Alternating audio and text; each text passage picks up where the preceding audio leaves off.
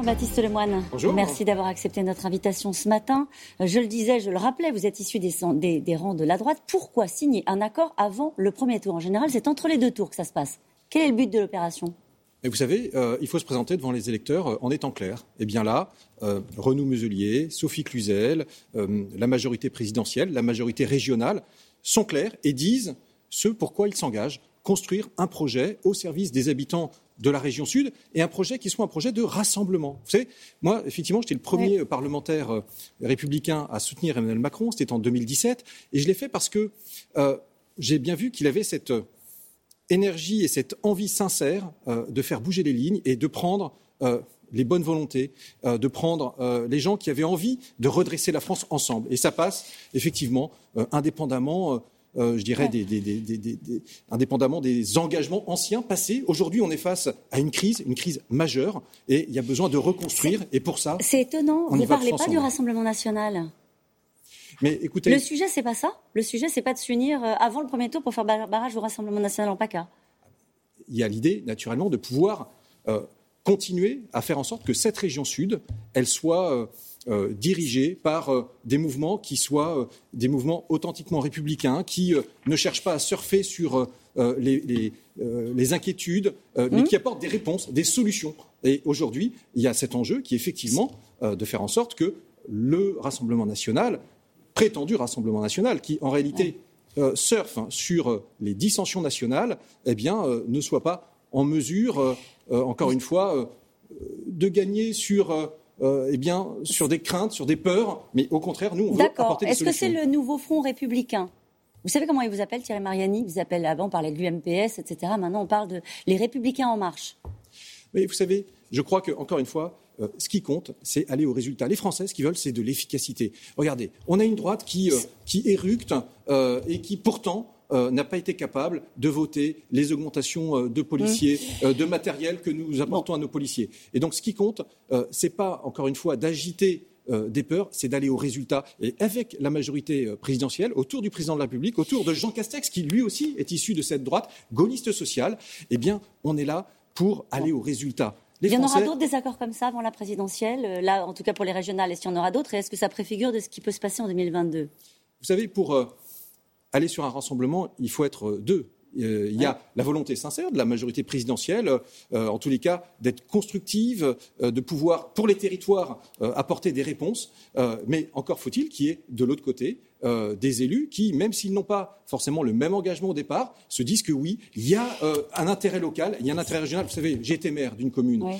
Euh, dans mon conseil municipal, il y avait des gens qui étaient euh, issus euh, de toute formation politique et pourtant on arrivait à se mettre d'accord sur l'essentiel. Là, c'est pareil pour une région. Ce qui compte, euh, c'est faire en sorte que euh, eh bien, euh, les trains arrivent à l'heure, que les lycées soient bien gérés. Et donc, pour cela, eh bien, nous avons à notre actif un certain nombre de succès au niveau national Ouais. et on veut participer à la réussite des territoires. Mais nous avons aussi beaucoup de listes qui sont sur le terrain. Je pense à, Denis Thuriot, par exemple, en Bourgogne-Franche-Comté. Ouais.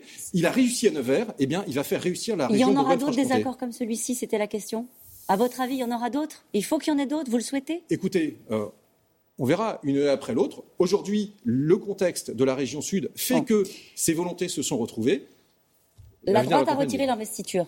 Euh, les Républicains ont retiré que- l'investiture à Renaud Muselier. Est-ce que vous appelez LR à ne pas présenter de candidat face à Renaud Muselier?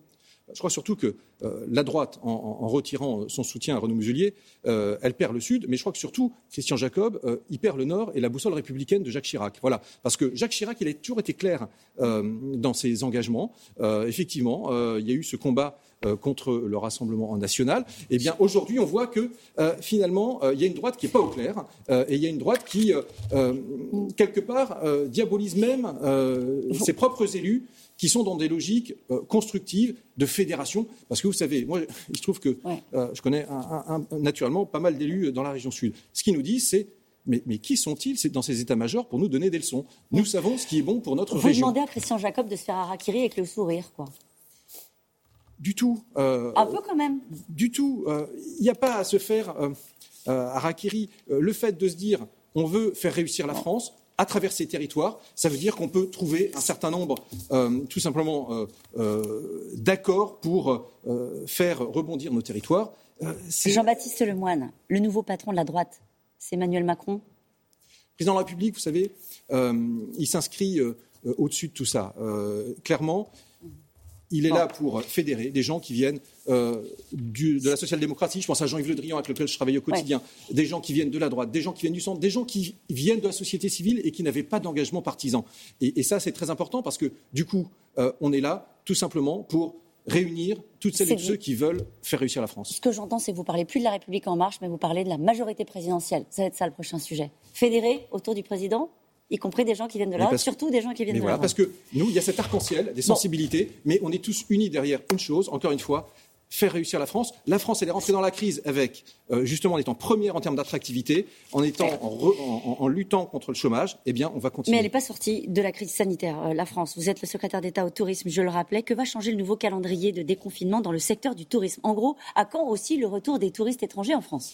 Eh bien, écoutez, euh, dès le 9 juin, nous serons heureux de pouvoir accueillir un certain nombre de, touristes internationaux. Le président de la République l'a dit. C'est d'ailleurs adressé aux, Américains sur une de leurs chaînes parce que euh, le tourisme, c'est un moteur de nos territoires. C'est un, euh, également, la France, elle est mm. première en, matière d'attractivité internationale touristique, parce que nous avons des paysages formidables, parce que euh, nous avons cet art de vivre. et donc, ça va être eh bien, je crois, le retour aussi du sourire pour un certain nombre de prestataires touristiques qui ont beaucoup souffert. On a Vous imaginez un été normal ça va être un été où il faudra toujours rester prudent, euh, parce que, euh, encore une fois, il faut être instruit de ce qui s'est passé. On a la vaccination, donc ça va aider. Et les professionnels du tourisme, surtout, ils se sont préparés euh, très minutieusement avec des protocoles sanitaires. Et ça, c'est important. Est-ce que vous invitez les Français, Jean-Baptiste Lemoyne, à préférer la France cet été? C'est vrai que le secrétaire d'État au tourisme, eh bien, il dit aux Français que euh, l'été bleu, blanc, rouge, c'est pas mal, parce que vous savez, on peut faire le, tour du monde en faisant le tour de France, tellement euh, il y a cette diversité, à la fois les littoraux, la montagne, euh, un certain nombre de, trésors dans toutes nos villes. Donc il y a cette capacité, il y en a pour toutes les bourses, il y en a pour tous les souhaits, et, donc eh bien, regarder la France de près, effectivement, c'est aussi quelque part en solidarité avec tous ces prestataires touristiques qui ont tant souffert et, qu'on a tant aidé. Il y a certains épidémiologistes quand même qui vous rappellent à l'ordre et qui disent qu'au moment de la vraie réouverture, enfin de la réouverture du 19 mai, la moitié de la population française n'aura pas reçu la première dose. Euh, donc il faut quand même se projeter dans un été sous vigilance Prudence, prudence. Il faut toujours être prudent, effectivement, euh, parce que euh, il, est, il, ne faut pas remettre, je dirais, en question ces avancées. Hein. on est à quatre pas de cette libération totale, si je puis dire. Hein, 3 mai, 19 mai, 9 juin et puis 30 juin. à chaque fois, c'est par les précautions que chacun prendra, continuera à avoir, qu'on reconquérera toutes ces libertés. On ne peut pas refaire l'été de l'année dernière. C'est ça ou pas? Il y a une grande différence par rapport à, l'été dernier. Nous avons le vaccin. Il n'existait pas. Et donc, je crois que ça permet euh, de travailler sereinement. Mais encore une fois, euh, restons toujours prudents. Euh, Avec un pass sanitaire dans la poche avec ce certificat sanitaire qui permettra de reprendre une mobilité en Europe et dans le monde dans les meilleures conditions sanitaires. Là aussi, vous savez, il était important d'avoir un outil. On y est arrivé on voit que l'Europe, en quelques semaines, elle y est arrivée. Il y a tellement parfois le procès qui est fait euh, à l'Europe qui n'avance pas. Et eh bien là, je crois qu'elle fait la preuve qu'elle avance. Vous vous occupez des Français de l'étranger? Est-ce que vous les vaccinez aussi? Alors tout à fait. Euh, un certain nombre d'entre eux sont déjà vaccinés dans le cadre euh, des pays de résidence dans lesquels ils sont. on pense à l'Union européenne, mais il y a des pays dans lesquels c'est plus compliqué. Donc c'est ainsi que ce matin, euh, est arrivé à Madagascar eh un lot de plusieurs milliers de doses pour nos compatriotes établis à Madagascar. Mercredi, euh, ce sont euh, plusieurs milliers de doses qui partent pour nos compatriotes qui sont établis en Inde et on veille ainsi à ce que personne ne soit laissé de côté. les Français de l'étranger, ce sont des Français à part entière et pas à part. Merci beaucoup Jean-Baptiste Lemoyne d'avoir été notre invité.